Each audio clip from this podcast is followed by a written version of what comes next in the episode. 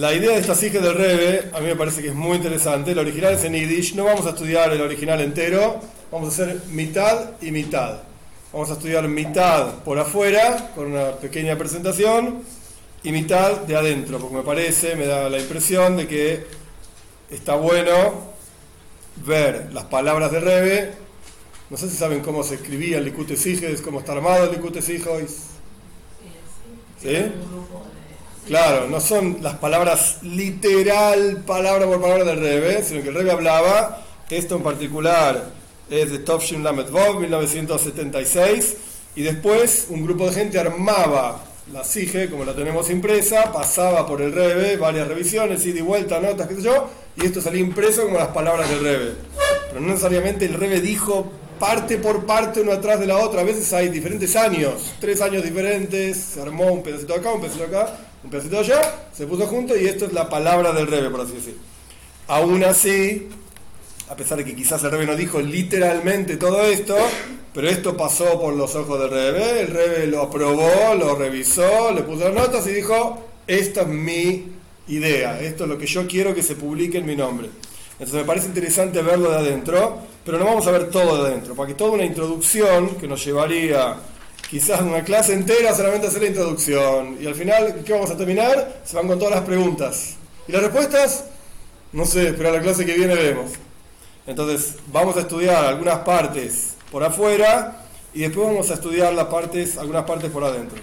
No estamos obligados a terminarlo en una sola clase, pero vamos a ver cómo va. Vamos a ver cómo surge la, cosa. Ok, ¿qué vamos a estudiar? Ese, dibujito yo lo saqué de Jabal.org. Hana, me parece que todas conocen la historia de Hana, o por lo menos alguna parte. Algunos psukim, algunos, eh, por lo menos para tener en, mente, yo puse en negrita las partes más importantes de lo que el Rebe toca. La Gemor dice que hay montones de cosas que aprendemos de la tfila de Hana. No vamos a estudiar todos los asuntos hoy, obviamente. Hannah no tenía hijos, Himaras Nafesh estaba, estaba amargada y rezó, Bajo y que estaba llorando, se acercó al, al Mishkan con el Kana, su marido, que sé cuánto, y ella hizo una promesa, batido Neder, etc. Imroy, Siri, Bani Amaseja, si ves mi pobreza, mi aflicción, ayer, escúchame por favor, Zehartani, no te olvides de mí, y le das, le das la masja a tus sirvientes, Zera Noshim, dame un hijo y te prometo, te lo voy a regalar.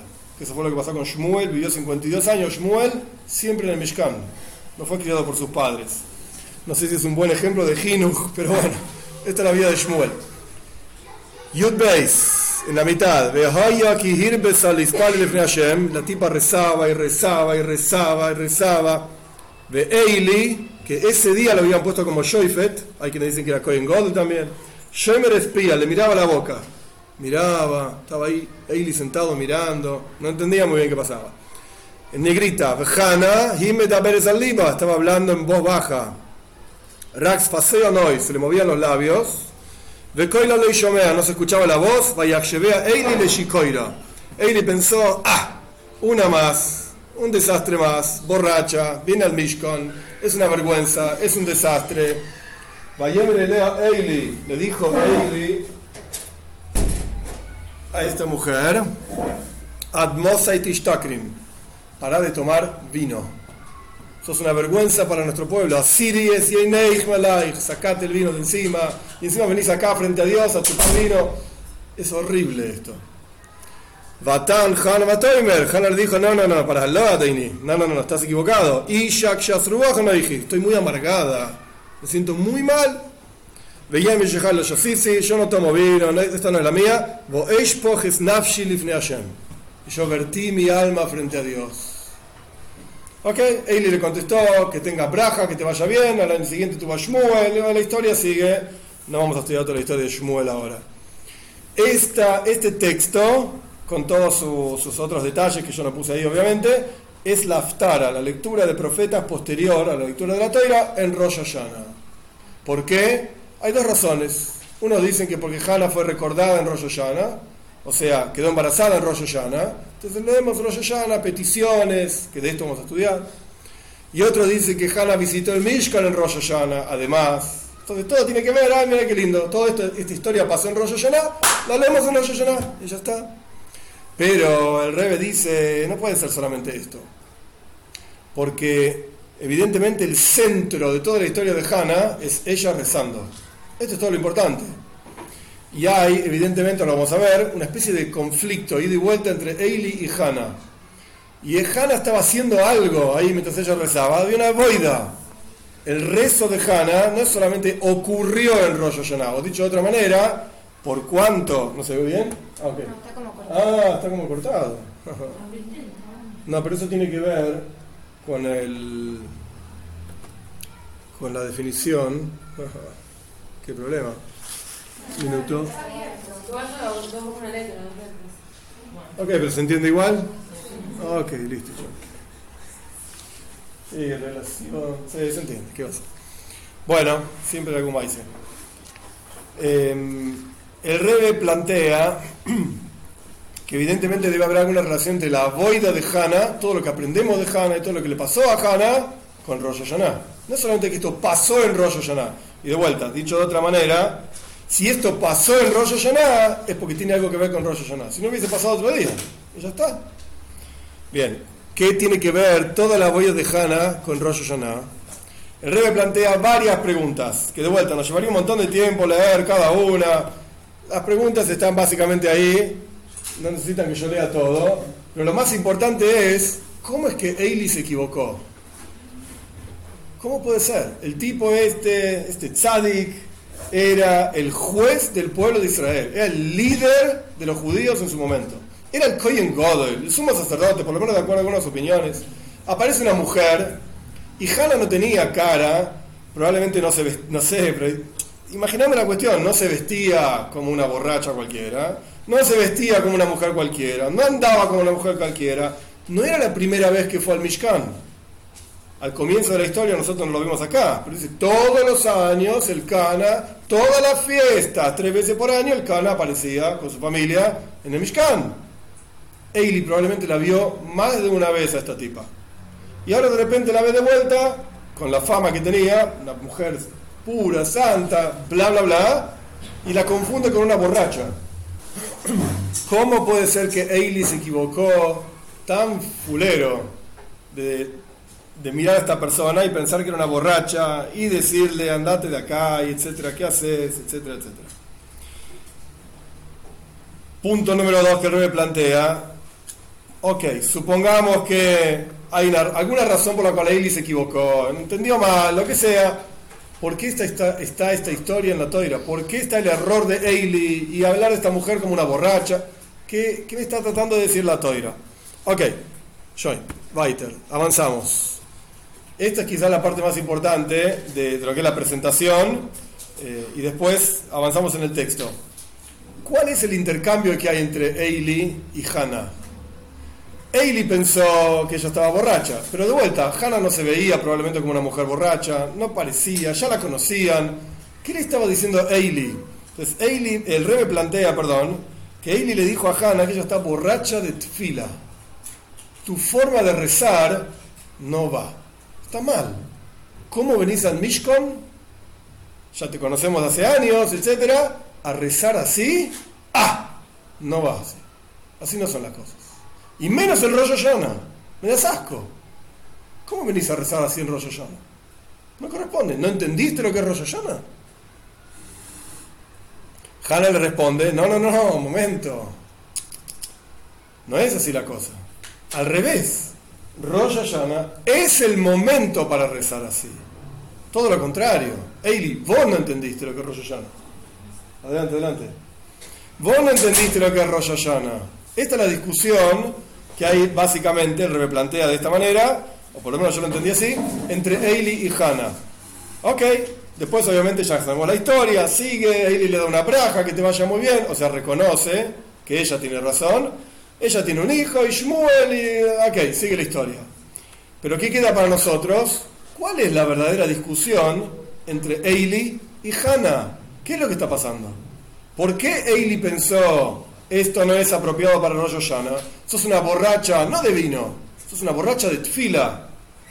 no me gusta tu fila, no me parece bien, ni para el día, ni para el lugar, totalmente inapropiado.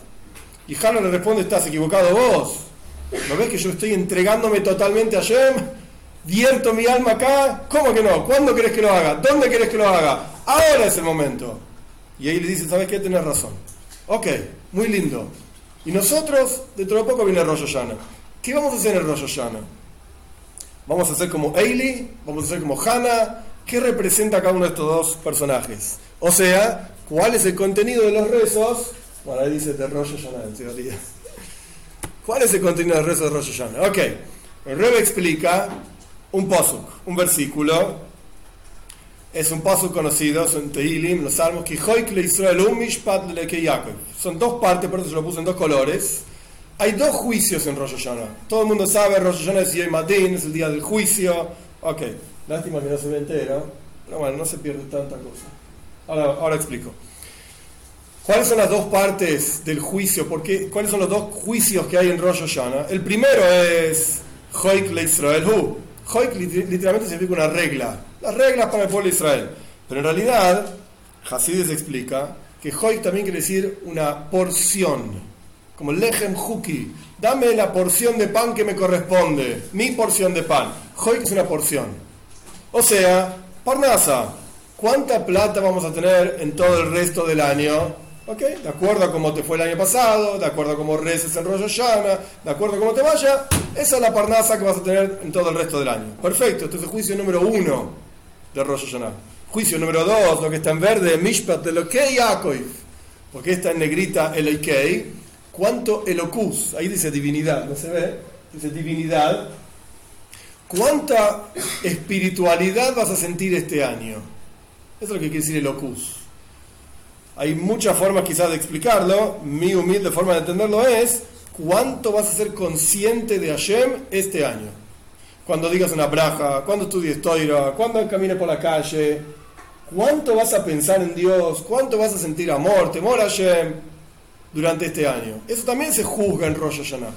Y eso lo vemos de vuelta, de la palabra hoik en, negrita, hoik, la parte en roja, la porción de money, geld, dinero que vas a tener este año, y el Eikei Yaakov, cuánto vas a percibir a Hashem este año. Esto es uno de los asuntos de Rosh Hashanah. Buenísimo, este lo sabe todo el mundo. Pero hay otro asunto en Rosh Hashanah que está en todos los Maimores en todos los lugares. Tamlihuni la que more. Háganme rey por sobre ustedes, dice allá. ¿Cómo? Tocando el shofar. Buenísimo. Nosotros tenemos que coronar al rey en Rosh Hashanah.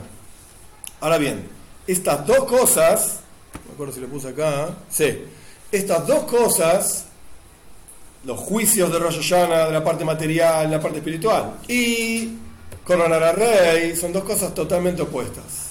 Que entre paréntesis, si van adelantándose, esto es básicamente la discusión entre, entre y Hannah, pero lo vamos a ver más adelante.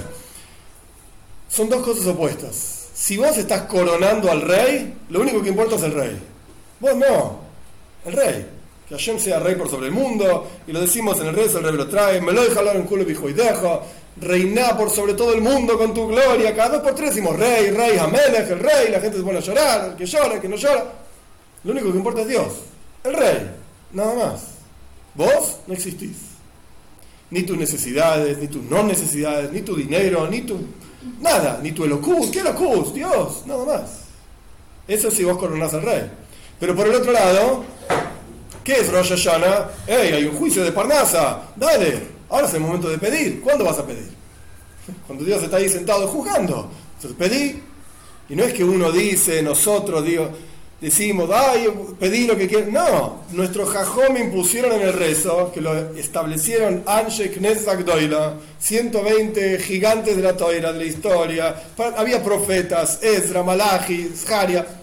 Ellos se sentaron y escribieron el rezo de Rosh Hashanah. ¿Qué escribieron? Pedí plata pedí refúa shleima, pedí que te vaya bien, pedí hijos. Ahora, ¿cuándo vas a pedir? Ahora pedí, pedí, pedí, pedí. Entonces no entiendo.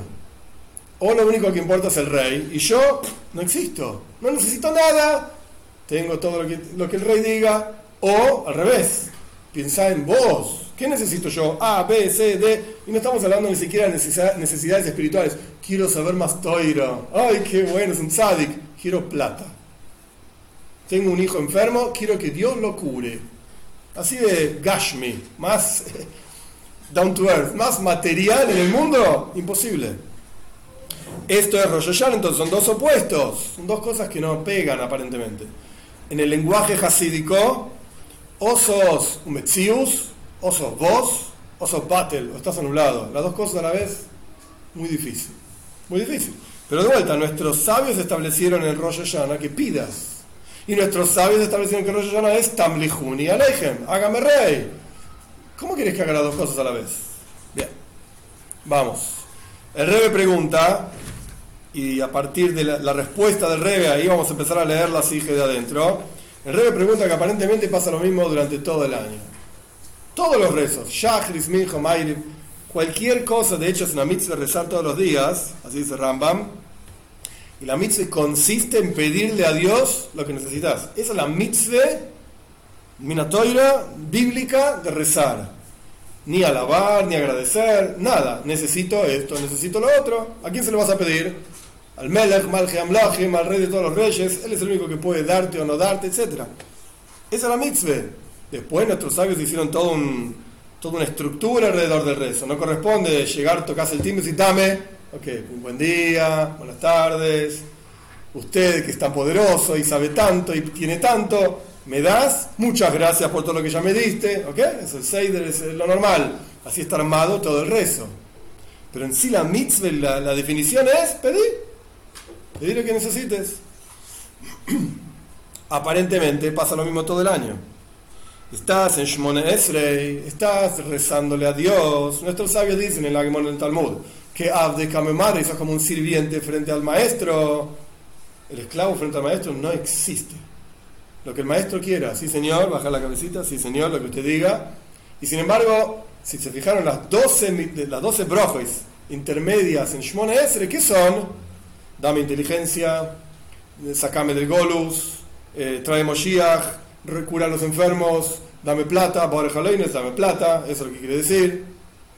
Entonces no es el rey, yo quiero, quiero, quiero, quiero, quiero, 12 veces, quiero, quiero, quiero, quiero. Y después al comienzo dices un poquitito, oh, ya, me la aquí, no, Dios es grande. Al final decís, muchas gracias. Pero 12 cosas que vos querés. Y el rey, a mí qué me importa, él me lo puede dar a mí, dámelo. Dame. Y de hecho el rey trae poco fuerte del Zoyar, que el texto es así. Una persona que pide Beyome de Hipurem, Yom Kippur, una persona que pide Mezzoina, eh, en ese sustento, dinero, Slija, perdoname, Capara, expiame, Jaye, dame salud. Me escribinos para la vida. El Zoyar dice, sos como un perro que ladra, Haf, Haf, Haf en arameo, dame, dame, dame, dame. El Señor dice, sos un perro. No está bueno. Así no se reza. Entonces es fuerte. todos los días le rezamos a Dios. Entonces todos los días somos como perros que pedimos. Ja, ja, dame, dame. Yo no quiero ser un perro que pide nada más. Está bien, después agradezco, muevo la colita. El perrito que mueve la colita porque está contento. Y no deja de ser un perro. No está bueno. Entonces, de vuelta, aparentemente durante todo el año caemos en el mismo problema. Está bien pedirle a Dios dinero, salud, cosas materiales, ok, un poquito de toiro también. Pero, ¿está bien esto o no? El rey responde así. No, ahora sí vamos a empezar el texto de adentro. No lo voy a leer la parte en yiddish, me parece que no tiene sentido. Vamos directamente al, español. ¿Hasta acá se entiende? ¿Preguntas? ¿Dudas? Ok, vamos. Esto lo voy a dejar durante todo el resto de la clase son los diferentes puntos que el Rebe va, va tocando. Pueden leer ustedes, saben leer castellano, así que no necesitan que yo lo lea. ¿Cuál es la diferencia entre el rezo de todo el año y el rezo de Rosh Hashanah? ¿Por qué no podés decir la misma pregunta de que no está bien pedir Gashmius, material, eh, en Rosh? ¿Por qué no podés decir lo mismo a lo largo de todo el año? El Rebe dice así. En todo el año, después de que ya coronaste en Rosh Hashanah a Dios como rey que maneja un país, en el resto de todo el año, durante, durante todo el año, Dios es como un rey que maneja un país. Por lo tanto, el bitul, la anulación de cada uno de los ciudadanos del país al rey, es de manera tal que se siente y existe, es concreto, la existencia de necesidades de las personas del país. ¿Qué hace un rey? El rey, supuestamente, justo hace poco murió la reina, no sé qué va a hacer el otro rey, ¿qué hace un rey? El rey se ocupa de la gente del país, en teoría. Se ocupa de la gente del país. ¿Qué necesita mi gente? Necesita caminos, necesita edificios, necesita puentes. ¿ok? Entonces el rey va y hace lo que necesita librar una batalla contra no sé quién porque nos está sacando los recursos. Eso es un rey. ¿Para qué lo hace? ¿Para tener mucho dinero, mucho poder? No. En realidad para la gente del país. Si no, no sirve para nada. Entonces, el rey tiene que ser consciente de lo que la gente necesita. Y si por alguna razón el rey está, qué sé yo, en su palacio pensando en, jugar a, las damas, la gente viene y le dice, Señor, Nuestra Majestad, qué sé yo, necesitamos un puente. Señor, Su Majestad, vinieron a atacar de no sé qué otro pueblo en la frontera, necesitamos protección. ¿Ok? Entonces el rey dice, ok, ¿necesitas? Acá está. Y se ocupa. Para eso sirve un rey. El rey se ocupa del país. Solo que, mientras estás frente al rey, literalmente, ahí no estás sintiéndote a vos mismo. Ahí lo único que importa es te arrodillás, su majestad, qué sé yo. De hecho, el Talmud dice, el rey lo trae antes también. La Gemora dice un ejemplo, que una persona que hace una mueca frente al rey, hayab misa, hay que matarlo. Si el rey no te dijo que te podés mover, ¿quién te dio permiso para moverte? Nadie. Tú estás, estás rebelándote contra el rey. Chao. Pena de muerte. Entonces, frente al rey, literalmente, bajar la cabecita, poner la manito, sí, señor. Pero cuando no estás directamente frente al rey, obviamente te sentías a vos mismo y tus necesidades, un puente, caminos, etcétera, etcétera. Eso durante todo el año. Pero cuando hay que coronar al rey, entonces, perdón, no está mal pedirle al rey las necesidades, incluso estando frente al rey, porque puede ser que el rey no prestó atención, puede ser que el rey esté esperando que vos se lo pidas, ok. Pero el rey ya es rey. Pero en Rosh Hashanah, entre comillas lo digo, el rey todavía no es rey. Por lo menos no lo aceptamos. De eso se trata Rosh Hashanah, de eso se trata, trata el Shofar. Entonces el rey continúa. Sin embargo, cuando hay que coronar al rey, o a Dios como rey por sobre el mundo, el rey está totalmente por encima, separado de dirigir al país. Ahí tenés que tener un nivel de bitul, anulación, más, mucho más profundo. Muchísimo más profundo. Anulación completa. No importás vos para nada. Lo único que importa es el rey. Entonces se sostiene la misma pregunta ¿Cómo podemos en esta situación, en Rosh Hashanah, pedirle al, rey, antes de coronarlo siquiera, dame, dame, dame, dame, que lo que Hannah estaba haciendo, dame un hijo. ¿Y quién te dijo que tenés que tener un hijo? Yo quiero un hijo. Ella fue y pidió un hijo. Ok, la explicación es la siguiente, el rey se va a ir por otro lugar. En mi humilde opinión es muy interesante cómo es la, perspectiva hasidische del universo en realidad. El hecho de que un Yehudi pide sus necesidades en Rosh Hashanah, ¿qué es lo que realmente está pidiendo? No es para su propio beneficio. No, no, para que él pueda tener muchos asuntos en este mundo, o incluso muchos asuntos espirituales. Quiero ser un Talmud jaja, muy qué bueno este tipo, mira lo que pide, es un tzadik. Es para vos. No, no, no. En Rosh Hashanah no pedimos para nosotros, sino que nosotros pedimos a Dios como una continuación de Tamlihuni Aleichem, de hacerlo a Dios como rey. ¿Qué quiere decir esto? El rey explica así. Para que la persona pueda lograr que Dios reine por sobre todo el mundo, reinar sobre todo el mundo con tu gloria. Es decir, que todo el mundo vea el reinado de Dios esto es a través de que un Yehudi se involucra con los asuntos de este mundo y hace de este mundo una casa para Dios, Dira Betachtoinim, okay, conocido. Pero para que sea Dira Betachtoinim en este mundo inferior, tenés que estar en el mundo. Si nos vamos todos a las montañas del Nepal y nos quedamos mirando las estrellas todo el día, No estamos llevando a Dios al todo el mundo, a las montañas del Nepal nada más. No, por eso, de hecho el rey nos lo trae acá, estos son mis agregados, por así decir, para que se entienda. La Gemor dice, Tzedaka Israel, Dios hizo tzedaka con nosotros, que nos esparció por todo el mundo. ¿Cuál es la tzedaka? ¿Para qué sirve estar esparcido por todo el mundo? La idea es llevar a Dios a todo el mundo. Esa es nuestra misión. Todo el mundo, literalmente. Desde el mundo Gashmi, la, la tierra, decir una braja en donde sea que uno está, con Kavana, pensando en Hashem, etc., hasta las personas que viven en otros lugares, judíos y no judíos, todo el mundo. Todo el mundo tiene que reconocer a Dios. Esa es la misión del pueblo de Israel. Entonces, para eso, tiene que estar en todo el mundo. Estamos en un solo lugar, no vamos a llegar muy lejos. Y por cuanto todo Yehudi tiene Nitzoitzei Kedusha, traducción literal, chispas de divinidad, que tiene en relación directa con su alma y que él, o sea, él, ella, lo mismo, si cada uno de nosotros tiene que refinar. Ahora explico qué es esto. Esas chispas de Kedusha, de santidad, están investidas en las cosas materiales que Dios puso como tu porción particular. Por lo tanto, el Yehudi, ¿qué le pide a Rosh Hashanah a Dios? El Yehudi le pide que le dé cosas, sus necesidades, para que pueda yo refinar esas cosas y revelar el reinado de Dios en todo el mundo.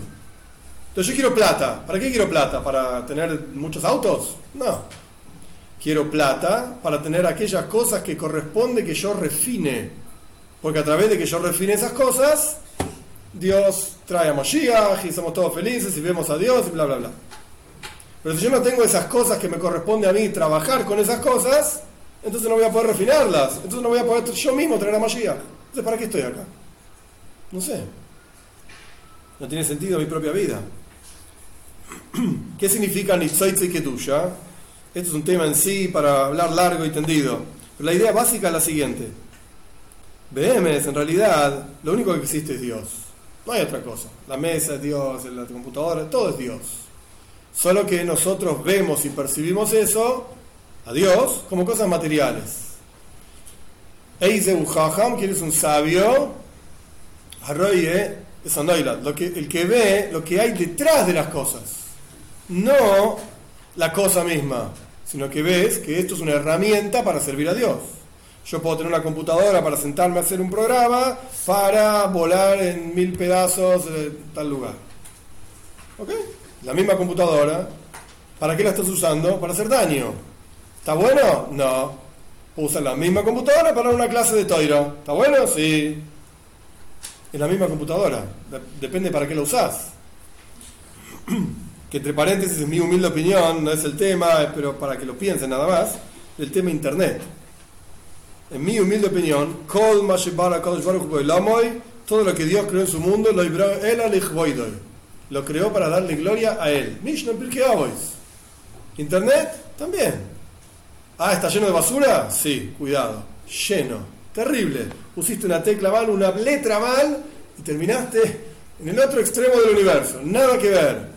Pero tiene un potencial de bueno, claro que sí, porque existe. Si no, no existiría. Directamente ni existiría. No hubiera sido creado, inventado, pensado, no existiría. El hecho de que existe te demuestra que Dios quiere eso y que tiene un potencial de algo bueno. Hay que saber usarlo. ¿Ok? Y ahí tenemos que filtre, que bla, bla, bla. Ok, no es el tema de hoy. Pero todo en el mundo tiene una chispa, entre comillas, de kedusha, de santidad. De eso se trata. ¿Cómo uso esto para el bien? Para servir a Dios, para cumplir mitzvahs, etcétera, etcétera. Ahora, cada uno de nosotros tenemos una cuota de esas chispas de kedusha que tenemos que refinar. Y nos corresponde solamente a nosotros. Y no hay nadie que pueda hacer ese trabajo excepto nosotros. O sea, cada uno de ustedes. Yo vivo en La Plata. ¿Por qué? Porque evidentemente yo tengo algo que hacer en La Plata y ustedes no viven ninguna en La Plata. ¿Por qué? Porque ustedes no tienen nada que hacer en La Plata. Quizás tienen que ir a visitar un día, ir a pasear a no sé dónde, ah, pásenla bien, listo, y alguien vio, mirá, una chica vestida con snews, ay, qué bueno, listo. Y eso le dio Hayos para decir, yo también voy a estar con snews. Puede ser. Pero digo, en forma fija, evidentemente no. No tiene nada que hacer en la plata, en forma fija. ¿Por qué? Porque Hashem mismo es el que pone a cada uno, me Hashem mitzad de no Dios es el que guía los pasos del hombre, de las personas. Hashem te puso en el lugar donde tenés que estar para refinar la energía divina de ese lugar, de esa situación, en todo momento. Entonces, ¿qué pedimos a Hashem en Rosh Hashanah? Gashmius, claro que sí. Quiero, dame, pero no para mí, para que yo pueda cumplir tu misión. Entonces, dame lo que me corresponda a mí, que vos juzgues que yo tengo que trabajar con eso. ¿Cuántas personas en en bueno, si lo estoy haciendo para Oh, Shkoyach. El Baal Shem Tov, famoso esto, el Baal Shem Tov tuvo una alianza Neshome. Tuvo, escribió una carta a su cuñado. Su cuñado, sí. Le escribió una carta y en la carta escribió que subió al Shamaim, al cielo, y se encontró con Mashiach. Le preguntó, "¿Y vos hay Cosimar? ¿Cuándo venís? Y Mashiach le respondió, le quisiera que se deja Jutza. Está la canción, famosa, todo conocida, historia súper conocida. Cuando se esparzan tus manantiales afuera. ¿Cuántas personas saben esto? Las que nosotros nos ocupamos de ir a decírselos. Esas personas saben. Ahora, obvio, no terminamos, ahora vamos a seguir. Eh, ¿Es simple? No. No, para nada simple. Hay que estar muy concentrado y y ojalá que en algún momento de Rosh Hashanah, aunque sean 15 segundos, pensemos en esto y después, uy, dale, que mirá, el Hazán está yendo rápido, Marcel, vamos, vamos, vamos, hay que terminar. Esta tarde, a comer. ¿Qué va a hacer? Somos seres humanos. Pero alevá y ojalá que por lo menos digamos, no sé, en algún momento, antes del rezo, el Yuhaná nos dice, hay que pensar, Godlus aboide abadon, la grandeza de Dios, la bajeza del hombre. Bueno, tomate 10 segundos por reloj, ponete la alarma si querés, y pensá, Dios es grande, ¿sí? ¿Qué quiere decir que es grande? No sé, creó todo el mundo. Ah, y yo no creo nada. Bueno, dale, hay que rezar. Esta tarde. Por lo menos eso, alevay. En Hasides discutimos constantemente Isboinenus, Isboinen, Hasides Chabad, Isboinenus, meditación, hay que meditar, hay que meditar. Y la gente confunde y piensa, uh, no tengo tiempo para meditar. Es muy difícil, hay que concentrarse mucho, y qué sé yo en qué pensar, y empiezo a meditar y yo estoy pensando en el desayuno, y que estoy aburrido, y que qué sé yo, qué sé cuánto. Isboinenus no significa solamente cuatro horas y repetí de memoria todo el Maimer Hasides que estudiaste. Eso también es Isboinenus Alevay, ojalá. Isboinenus que significa pensar en Dios por lo menos. Voy a rezar, voy a abrir el Sidur. ¿A quién le voy a verbalizar toda esta serie de cosas que digo que probablemente no entiendo ni la mitad? A Dios. Ok, wow, ¿está ahí escuchándome? Sí. Y está Koisher Ksarim, está eh, atando coronitas de cada palabra que decimos del Daven. ¡Ah! ¡Qué schmack! ¡Qué lindo! Dice Dios. Mirá, está rezando. Podría estar haciendo otra cosa. Pero no entienden lo que dice. No, no, yo sí entiendo, dice ella. Yo sí entiendo. Está el ¿eh? Yo con los nombres soy malísimo, pero era una nuera del Tzemach Tzedek, me parece. Una de las esposas de un hijo del Tzemach no me acuerdo exacto, lo siento, pero la idea del maíz es que decía Tehilim, decía Salmos, y evidentemente no pronunciaba muy bien. Es maíz conocido, no pronunciaba muy bien. Pronunciaba más o menos, algunas palabras decía medio raras y la escuchó el marido, no me acuerdo todo quién era exacto cada maíz, la escuchó el marido y le, le dijo básicamente, flaca, no, ponete las pilas porque no, no estás leyendo bien, ¿eh? Y está diciendo Tili, no estás leyendo bien. Después el Tzemach lo llamó y le dijo, gracias a los salmos que ella decía, yo tuve éxito en una reunión de rabinos en Peterburg y qué sé yo. Y lo decía todo torcido, por así decir. ¿No? Gracias a eso, el Tzemach digamos, ganó su discusión o lo que sea. Le fue bien. Kumtois, surge entonces que también en las peticiones de las necesidades en Rosh Hashanah no se mezcla las necesidades y el sentimiento del Metzius, de la persona misma, yo, yo, el ego. Porque la persona pide para Dios. Pedimos para Él, no para nosotros. Todo lo contrario las peticiones concretas de Rosh Hashanah en lo espiritual o en lo material expresan tajlis abitul, la anulación total de la persona. Que la persona está coronando al rey, diciéndole, hey, ¿vos querés ser el rey del mundo? ¿Y querés que yo exprese tu reinado en el mundo? Dame A, B, C, D, con eso puedo trabajar. Si no, no puedo trabajar. ¿Qué querés de mí? Y vos me pusiste esta misión, no es que yo la elegí. Yo no tengo nada que ver. ¿Vos querés que yo haga esto? Me tenés que dar las herramientas para hacerlo. Andá a picar eh, cemento. Y bueno, dame un pico por lo menos, una pala, qué sé yo. Si no, ¿cómo querés que lo haga? ¿Con, la- con los dedos? ¿Eh? Está bien pedir así. Claro que sí. ¿Qué querés? ¿Que rompas una, una casa con los dedos? No puedo. Voy a romper yo los dedos. Dame una herramienta, dame un pico, pala, esto, lo otro, y yo trabajo. Claro que sí. Está perfecto pedir. En las palabras del Rebe, porque por cuanto refinar el mundo, las, chispas de divinidad, qué sé yo, tienen que ver con tu Etzemaneshama. Mi alma fue creada para refinar el mundo y tal y cual parte del mundo. Entre cochetes por el Rebe. Así como la intención, la idea de Nisama de así como el hecho de que Dios tiene ganas de tener una morada en este mundo, que se hace a través del refinamiento, esto está enraizado en la esencia misma de Dios. Esto es lo que Él quiere. Hay discursos hasídicos que discuten para qué Dios crea el mundo, etc. La única razón que se sostiene realmente frente a todos los cuestionamientos que hay es, Betachtoinim, Dios tuvo ganas, punto. La otra vez decía, no se puede preguntar por qué, porque tuvo ganas, se le cantó. Así de simple. Esa es la esencia misma de Dios. Entonces, nuestro trabajo en hacer esto está enraizado en nuestra propia esencia. En la esencia de... Sí, ¿cómo? Estamos condicionando, tipo, me da, no yo no lo hago. No es como condicionar, está bien la pregunta. Es como, si vos me mandaste a hacer esto, dame las herramientas para poder hacerlo. Pero se supone que si te mandó algo, ya tenés fuerza. Sí, ok. Pero necesita las herramientas para hacerlo. Claro. Nadie se va a quedar ahí, bueno, tengo la fuerza, ya lo puedo superar. No, Pedís a Yem, obviamente, que te saque de Sí. la situación. Pero si te dio algo. Tipo, Hashem Quiere que le cuide a Ok, vos Claro que sí. ¿Quién dijo eso? Es súper poderoso. Vos Nuestros- te vas a quedar, bueno, tengo la fuerza, no voy a pedir. Al revés, Bueno. pedís que te ayude para poder seguir. así. Los Jajomim dicen, y vale la pena decir esto entre mujeres, no sé si ya lo hablaron, no lo hablaron, alguna vez lo escucharon, ¿por qué tantas de nuestras matriarcas eran estériles? ¿Qué onda? Oh, porque Hashem desea el rezo de las personas. Y en este este caso de, las matriarcas, Sara, Rivka, Rogel, lo, más elevado, ¿sí? La- las personajes más elevadas que hubo en nuestra historia. Hashem quiere escuchar que pidan. Ok, eso es lo que estaban diciendo por ahí.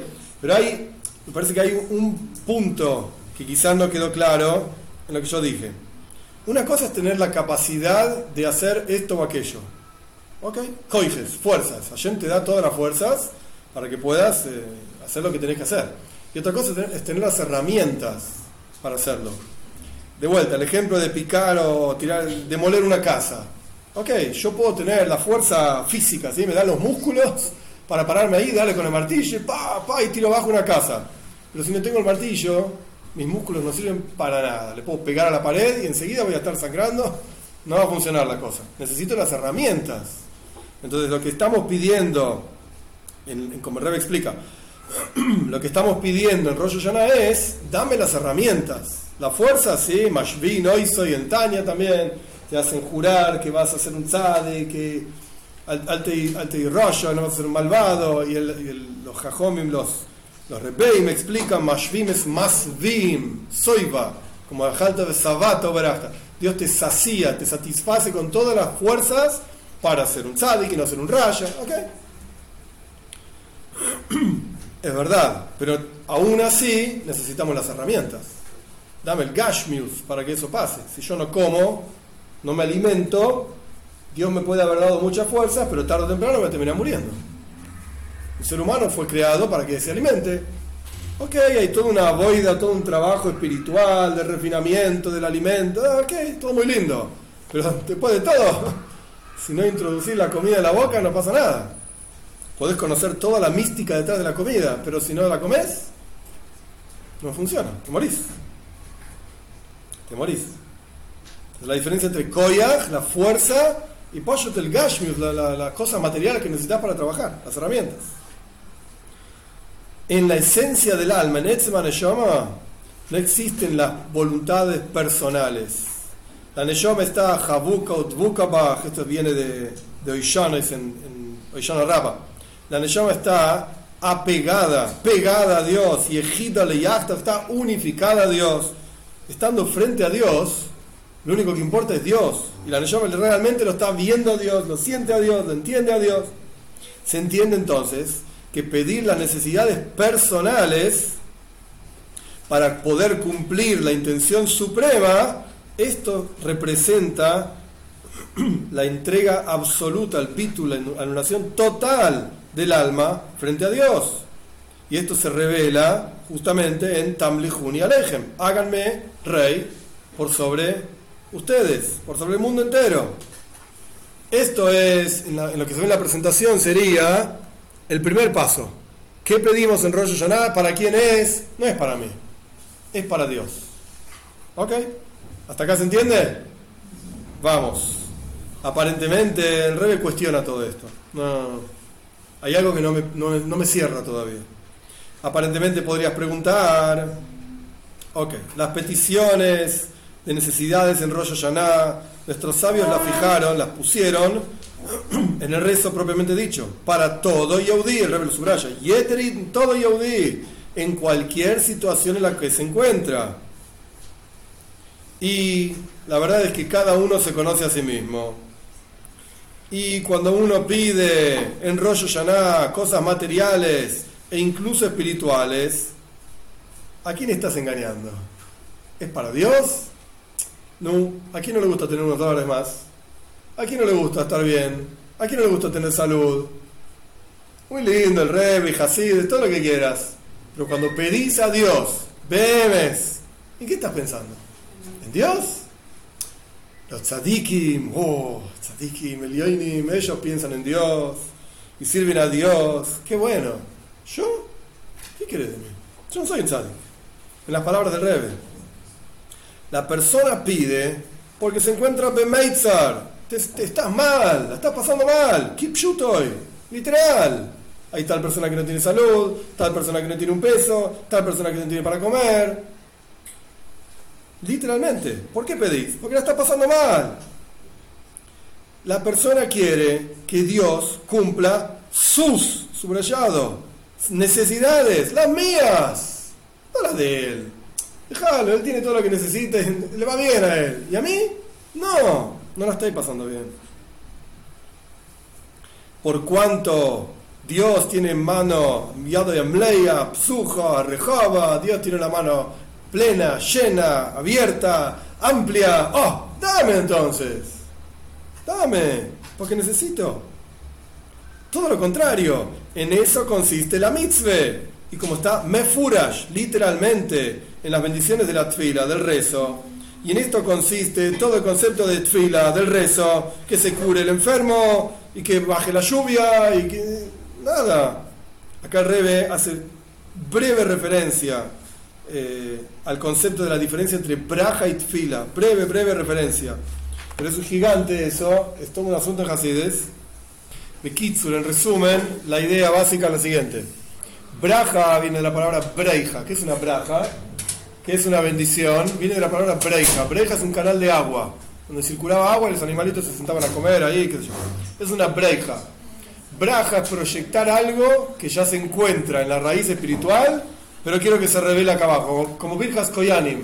Cuando los Koyanim bendicen a la gente, ¿qué quiere decir? ¿Que le dan cosas a la gente? Exacto. Exacto, exacto. Y un detalle más, un punto más, rápido. Porque la braja ya está ahí. Bueno, el Koyen te bendice, baja más rápido, se materializa más rápido. Eso es Koyan. Eso es una braja. Tfila es otra cosa. Tfila es Yehi Rotzoin. Que sea la voluntad de Dios, tal o cual cosa. Bueno, ¿sabes que Dios no quiere eso? Bueno, pero yo sí. Yehi Rotzoin. Que Dios me dé esto. es generar algo nuevo, algo que no está en la raíz. Por alguna razón Dios no lo tomó en cuenta, no lo toma en cuenta, no lo quiere, no, no importa. O como en el caso que hablamos antes de, las matriarcas, no, no quiero que tengan hijos. Bueno, pedí y tuvieron hijos. Y pero Dios no quería, pero ellas sí querían. Pidieron y tuvieron hijos. Esa es la diferencia entre braja y tfila. Entonces acá tenemos, volviendo, al texto, digamos, tenemos una persona, el Rebe dijo, uh, pedí para Dios, para la Shina, para que se revele la voluntad de Dios en el mundo y sea el rey del mundo y todo lo que vos tenés, refines, reveles, qué lindo. Sí, pero sabes que yo no estoy pasando mal, no la estoy pasando bien. Yo quiero para mí, porque yo la estoy pasando mal. Y más aún, esa es la mitzvah. ¿Necesitas algo? ¿A quién se lo vas a pedir? A Dios. Pero porque yo lo necesito. ¿Qué Dios ni Dios? Yo quiero. De eso se trata. El concepto de tfila. Que incluso si Dios, entre comillas, digo, no quiere, obvio que si Él no quiere no va a pasar nunca, pero sin entrar en toda la, profundidad de la cosa. Incluso si Dios no quiere, bueno, yo sí quiero. ¿Me das? Eso es tfila. Y eso es lo que la toira nos pide que hagamos. Tiene sentido si hubiésemos exigido a la persona, a cada uno, que en la tfila de Rosh Hashanah no hables nada de cosas materiales, no hay ni un posuk, ni una frase en el, en el entero sobre necesidades, sino que todo el asunto de Rosh Hashanah es hacer a, rey, a Dios como rey por sobre nosotros. Ok, listo, no hay pregunta, no hay ningún problema. Rosh Hashanah es el rey, ya está. Y lo que yo necesito, no, Rosh Hashanah no es el día para lo que vos necesitas. No se habla de este tema, ¿ok? Bueno, de eso se trata, Rosh Hashanah, aprendamos. Ahí tiene sentido, pero no es así. Por cuanto Rosh Hashanah es el momento, como dicen nuestros sabios, que está cerca a la luminaria, a la chispa, Dios está cerca de cada uno, cada uno de nosotros. Cada Yehudi se puede despertar con Azaza Atzmis, un movimiento interior. Escuchan el Shoifar, la gente, algunos lloran con el Shoifar, oh, no le importa nada durante todo el año, no cumple ni una mitzvah ni los años cumple. El Shoifar va a escuchar, wow, ¿por qué? Porque se movió y porque Rosh Hashanah, no sé qué se movió, pero ok, algo pasa. Azaza Atzmis, el Yehudi está más cerca de Dios, Dios está más cerca del Yehudi, automáticamente debería ser lo correcto que la persona se olvide totalmente de las necesidades materiales propias y solamente tenga en cuenta la voluntad de Dios, que es lo que Él quiere, Él tiene que ser rey, etc. Por lo tanto, y ahí vamos a la segunda frase en esta, en esta diapositiva, ¿cómo le exigimos a todo Yehudí, cada uno, el rey lo subraya, todos, que viva con estos dos extremos juntos, piense sobre él, ella es lo mismo, ¿sí? Piense sobre uno mismo, lo que yo necesito, agrego yo no está en el texto, porque la estoy pasando mal, quiero tal o cual cosa.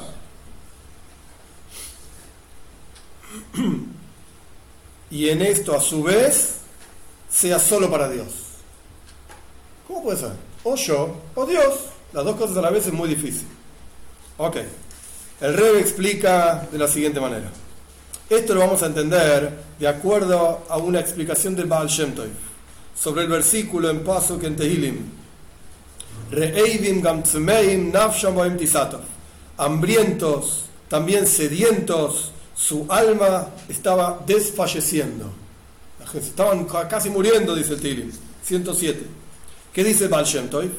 Que el hambre y la sed del cuerpo hacia alguna comida o alguna bebida, en realidad viene del alma. El alma está sedienta, el alma está hambrienta, porque el alma quiere refinar Kedusha, las chispas de divinidad, refinar el mundo, que las chispas que se encuentran en esa comida, en esa bebida,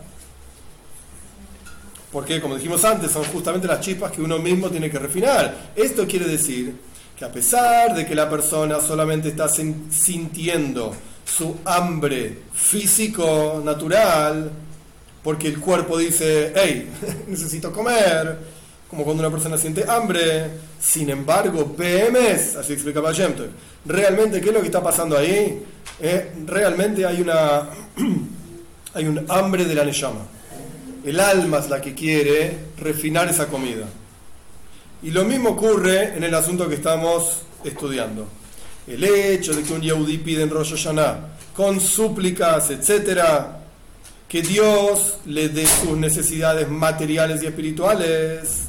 Esto es, a pesar de que exteriormente parece que el tipo está pidiendo dinero, salud, etcétera, por su propio beneficio, sin embargo no es así. El emes, el pnimius, lo más profundo de cada uno de nosotros es, como decía Hannah, fijas nefesh, vertir el alma a Dios. El hambre de la Neshama por cumplir la voluntad divina de hacer de este mundo una morada para Él. Y todo lo contrario, el hecho mismo que uno ve que los Yehudim se despiertan en Rosh y cuando dicen Sanetoy, que es una parte del rezo que es muy fuerte, quién va a vivir, quién va a morir, cómo va a vivir, cómo va a morir, etcétera, la gente la lee y, ¿no? y esto genera un despertar muy profundo en el corazón, mucho más profundo que cuando decimos reina sobre todo el mundo con tu gloria, eso la gente lo lee así rápido y me sale que la gente lo canta y después gritan la gente está ahí, qué sé yo. Esto es una prueba de que BMS es así. Realmente es así, uno toma en cuenta, toma en cuenta, perdón, eh, lo que está pasando en ese momento, hay un despertar muy profundo en la persona. Porque a pesar de que la razón clara, revelada de todo esto es que sos un alma en un cuerpo y los asuntos de este mundo están cercanos, mucho más que los asuntos espirituales, como dicen Hasides, acá no está, pero Hasides dice que para nosotros, para nosotros el mundo material es obvio y el mundo espiritual es un hidush, es una novedad.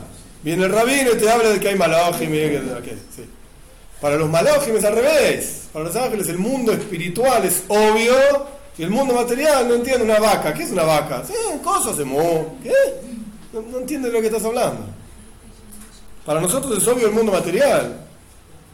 Sin embargo, la razón más profunda, la, entre comillas, la verdad de la milanesa es que la persona quiere, la Neshome quiere cumplir la voluntad de Dios, quiere hacer de este mundo, un mundo, este mundo inferior una morada para Él. Y esta es nuestra verdadera esencia, la verdadera esencia de todo Yehudi, sin excepción. Y por eso la persona se despierta, etcétera, justamente con estas peticiones en Rosh Hashanah, que desde la perspectiva más profunda, Beplimius, es un movimiento esencial, en la esencia del alma para cumplir la voluntad de Dios. Ok, ¿qué dijo el rey hasta acá? El rey dice, ok, tenés dos formas de ver las cosas. Lo podés ver de Hitsoy News, podés ver lo que, paga la redundancia, lo que se ve por afuera que es, la estoy pasando mal, necesito plata. La estoy pasando mal, necesito salud. Pero ¿qué es lo que hay? ¿Cuál es el emes? ¿Cuál es la verdad de eso? Mi alma se despertó porque es Rosh porque Dios está cerca, como puso el Rebe Dicho Hashem y búsquenlo cuando se encuentra. El Talmud dice también, los algo de Hasidis. Dios está más cerca. Entonces el alma se despertó y esto genera a la persona un despertar general, digamos, para acercarse a Dios. Ok, entonces, ¿qué pedimos? No terminamos, pero ¿qué pedimos? ¿Por nosotros? Estamos. ¿Qué pedimos? ¿Por nosotros o por Dios? Las dos cosas. Por afuera se ve pedir por uno mismo, yo quiero, yo necesito, pero ¿qué hay detrás de eso? BMS, en realidad, pedir por Dios, para Él, para Él. Entonces, ¿cómo le puedes pedir esto a todo Yehudi? Entonces yo puse ahí, la Neyama brota, en todo Yehudi, sin excepción, porque Dios se acerca a nosotros. Entonces se despierta en cada uno de nosotros estar cerca de Dios. Pero puede ser que, algo, que sea algo inconsciente Puede ser que el tipo lo agarras en la calle y le preguntas, che, ¿qué pediste en Rosh nada Necesito plata, necesito un auto nuevo, necesito una casa más grande, necesito esto, necesito lo otro, salud, bla, bla, bla. Ok, pero interiormente está pasando otra cosa. Y esto es lo mismo. Eh, yo no lo pienso. Oh, gracias. Es como que, no sé qué Esto es lo mismo, mismo, exacto, mismo que pasa cuando lo- los Hasidim vamos en Mifzoim. Vamos a hacer campañas ahí. Ok, ustedes no es así literal, pero le vamos a poner feeling a un judío en carne y corrientes. Y el tipo dice, no entiendo nada, vos pon el brazo, dale, es una mitzvah, Dios quiere esto. Bueno, dale, pon el brazo ahí. Decí ahora, Shema, Shema. ¿Cuánto entiende el tipo ese lo que está haciendo? Probablemente nada. Probablemente nada. Pero, ¿por qué lo hacemos? ¿Qué ganaste con eso? Bueno, una mitzvah, yo sé. No, ¿sabes qué?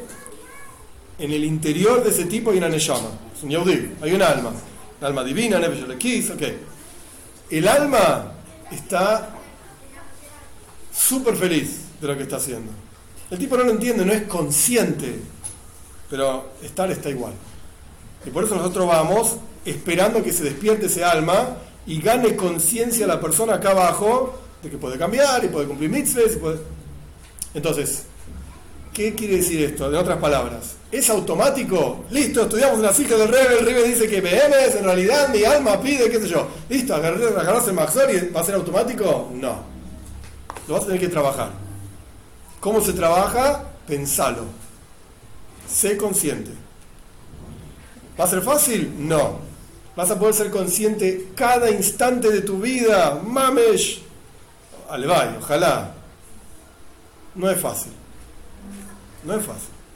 Pero por lo menos saberlo te abre la, la posibilidad de que en algún momento de tu vida seas consciente de esto. De vuelta, vivir todo el tiempo con esto, tzadikim. No sé si nosotros como gente, de- entre comillas, de carne y hueso, podemos estar todo el día conscientes de esto. Sale, vaya, ojalá. Pero es mucho pedir. Es mucho pedir.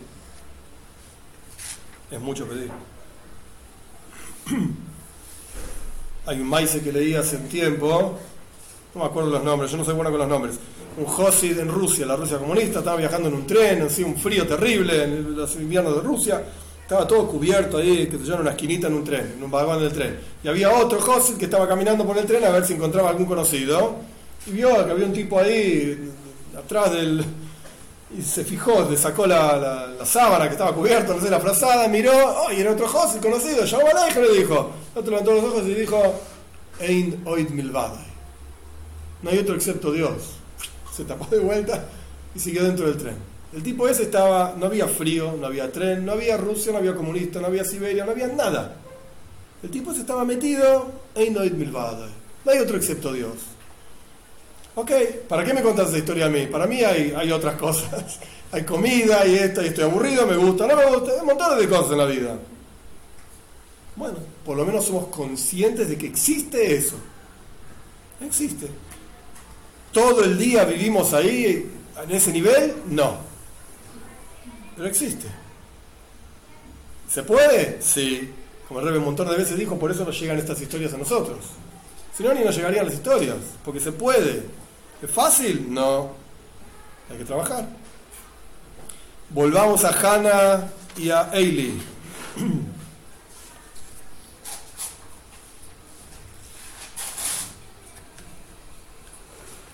Podríamos decir, vamos a terminarlo hoy, tenemos tiempo. Uh, vamos rápido. Podríamos decir que esta es la razón también en Aboida, en el servicio a Dios, que fijamos en la aftara de Hannah para Rosh Hashanah, que esta fue una de las preguntas iniciales, junto con todo lo que Eili le dijo a Hannah. ¡Eh, borracha! ¿Qué haces? La queja de Eili fue que cuando vos estás Lifne Hashem, fíjense los psukim, segundo, Eili le dijo a Hashem, perdón, en el versículo 12, Yud Beis, ella estaba rezando mucho el el Lifne Hashem, estaba frente a Dios, uh, en el Mishkan, Eili le decía, está frente a Dios, frente a Kodesh HaKodoshim, lo más santo, el Mishkan en ese momento, el tabernáculo. Ahí no importa ninguna otra cosa excepto Hashem, Lifne Hashem. Acá venís a rezar y pedir cosas. Asco. Eli no entendía, no lo podía soportar. No hay ninguna otra cosa. ¿Qué te metes en tus peticiones de asuntos materiales? Incluso peticiones digamos, espiritual. Hannah quería un hijo para regalárselo a Dios. No era para ella, ni lo crió, pobre Hannah. Lo, crió dos años y a los dos años lo entregó a Eli en el Mishkan. Y no sé, quizás lo veía una vez por año o tres veces por año cuando iba al Mishkan. Ni siquiera era para ella, no es para mí. Y Shmuel fue uno de los más grandes comparado con Moishe y Aaron. Shmuel fue gigante. No era ni para ella. Y en particular, Irbesa, de vuelta, versículo 12. Tanto rezás, tanto pedís. Pará, loco. No, no está bien.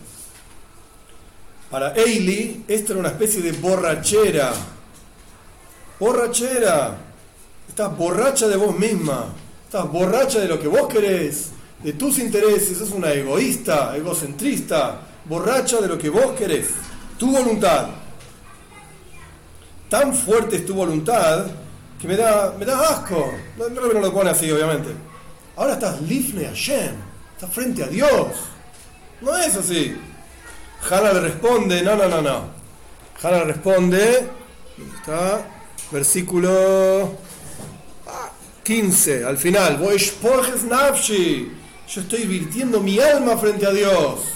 ¿Qué pensás que para mí? No solamente su fila, su petición para tener un hijo. No era un asunto de borrachera, de, de ser egoísta y sus propias necesidades. Yo quiero, yo quiero. Todo lo contrario esto es una expresión de Pnimius Anefesh. Mi alma está pidiendo, dice Hannah. Y mi alma está conectada directamente con Dios. Justamente ahora, frente a Dios, Lifnei, Pnimius, Ponai, decimos todos los días en Elul, ¿sí? de David, Bikshu Fonai, pidan mi Pnimius, lo más esencial de Dios ahora es el momento que yo puedo pedir un hijo. Con esto también entendemos que ella pidió y en su petición inmediatamente hizo un neider, una promesa. Me vas a dar, si vos me das a mí un hijo, entonces se lo voy a entregar a Dios toda mi vida. Eso fue lo que Hannah dijo. Ahí está el texto. Toda su vida, toda su vida segundito. La, vida de este niño, de Shmuel en la práctica, va a estar entregada a Dios. Porque su, petición, perdón, Bacaya, su petición no era para ella, era para Dios. Porque vino desde lo más profundo de su corazón. Ok, ahora entendimos por qué está la tarde de Rosh Hashanah, muy lindo. ¿Qué queda para nosotros? Porque uno puede volver a preguntar, ¿y qué crees de mí? Muy lindo lo que dice Rebe, no soy ni un Tzadik, ni Hannah, ni Eli, ninguno de estos personajes. Y de aquí cada Yehudi puede sacar una enseñanza en el servicio a Dios. Faltan tres párrafos. No alcanza que el pnimius, lo más profundo del Yehudi, sea como corresponde, sino que ese pnimius, esa profundidad, la neshama, qué sé yo, tiene que revelarse como puse ahí, revelar el interior. Tiene que revelarse. Y por lo tanto, en el momento en que el Yehudi está parado en Rosh Hashanah pidiéndole a Dios sus necesidades materiales o incluso sus necesidades espirituales, aparece Eilia Koyen en su alma. Todos tenemos Yetzerara, Hasbe Shalom, si lo pongo yo en estas palabras, de llamarlo a Eilia Koyen como Yetzerara. No es así. El Rebe no pone Yetzerara. El Rebe pone, aparece entre comillas, Eilia Koyen Estoy en Rosh rezando y aparece Iliacoin y dice, ah, ¿qué pedís? Está mal, no puedes pedir tus cosas. ¿Cómo te pones a pensar en tus propias necesidades en este mundo? Ahora es el momento de coronar al rey. ¿Cuál es el resultado automático de este Elia Cohen que tenemos todos en el interior? El rey no lo dice, pero lo agrego yo.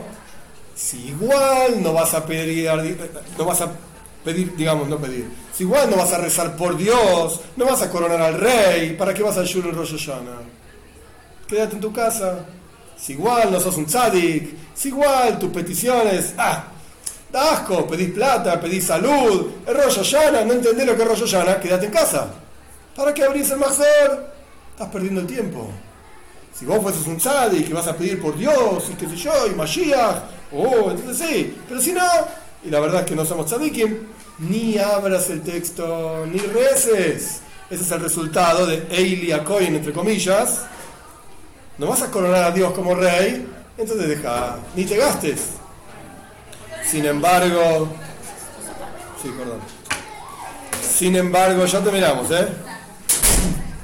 Sin embargo, tenemos que pedir estos asuntos, todo lo contrario. Esta es la respuesta de Hannah. Esto es lo que aprendimos de Hannah. Y gracias a toda esta historia tenemos un montón de leyes de rezo, etcétera, que more, Hasides. Todo Yehudi, incluso aquel que mientras tanto está pensando en sus propias necesidades, Bepnimius, en lo más interior sus necesidades son, Mojana dijo, voy a vertir mi, alma frente a Dios, todo lo que mi vida va a ser una expresión de mi alma, porque mi alma está utbuka, está pegada a Dios, con la esencia de Dios. Y así como fue, último párrafo, así como fue la respuesta de Hannah, que totalmente rechazó, digamos, respondió la queja de Eili, al punto tal que todo lo contrario, Eili mismo le dio una braja, la, bendijo a Hannah. Y le prometió, por así decir, que Dios de Israel va a responder tu, petición, etcétera, que también sea así, que Dios cumpla las peticiones de todo Yehudi para tener un año bueno, Yanatoy Mezuka, dulce, kipshuto, literalmente, Banigle, en forma revelada, concreta, en hijos, en salud, en sustento y todos ampliamente.